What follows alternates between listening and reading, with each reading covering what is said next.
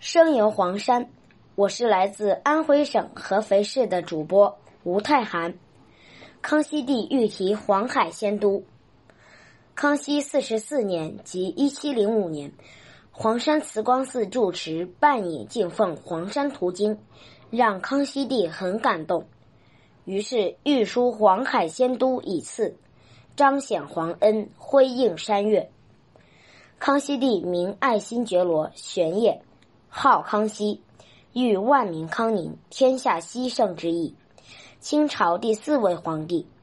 康熙八岁登基，十四岁亲政，在位六十一年，是中国历史上在位时间最长的皇帝，奠定了清朝康乾盛世的根基。康熙帝是中国统一的多民族国家的捍卫者。是十七世纪的一位伟大人物。日本国尊康熙帝为上国圣人。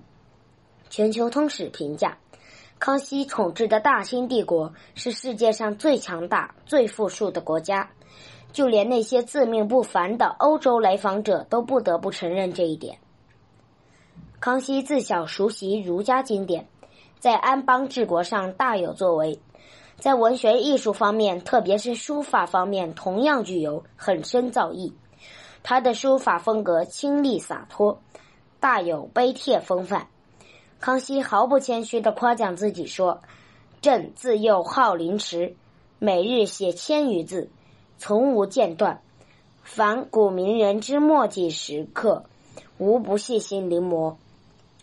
我临帖三十多年，这个实在是我自己的个人爱好。”从他自我表扬的话，我们可以看出现代成功学的卓越特质：极端自律、极其专注、追求极致。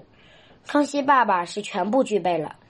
正因为对自己雄健书法的充分自信，所以在康熙四十四年时，他敢于亲自为黄山慈光阁御笔题字“黄海仙都”的匾额，悬于大殿，供万民观瞻，任大家点评。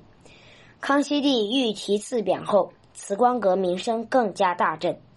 可惜好景不长，三十二年以后，在乾隆二年即一七三七年，慈光寺遭意外大火，从此衰落。现在辟为黄山博物馆。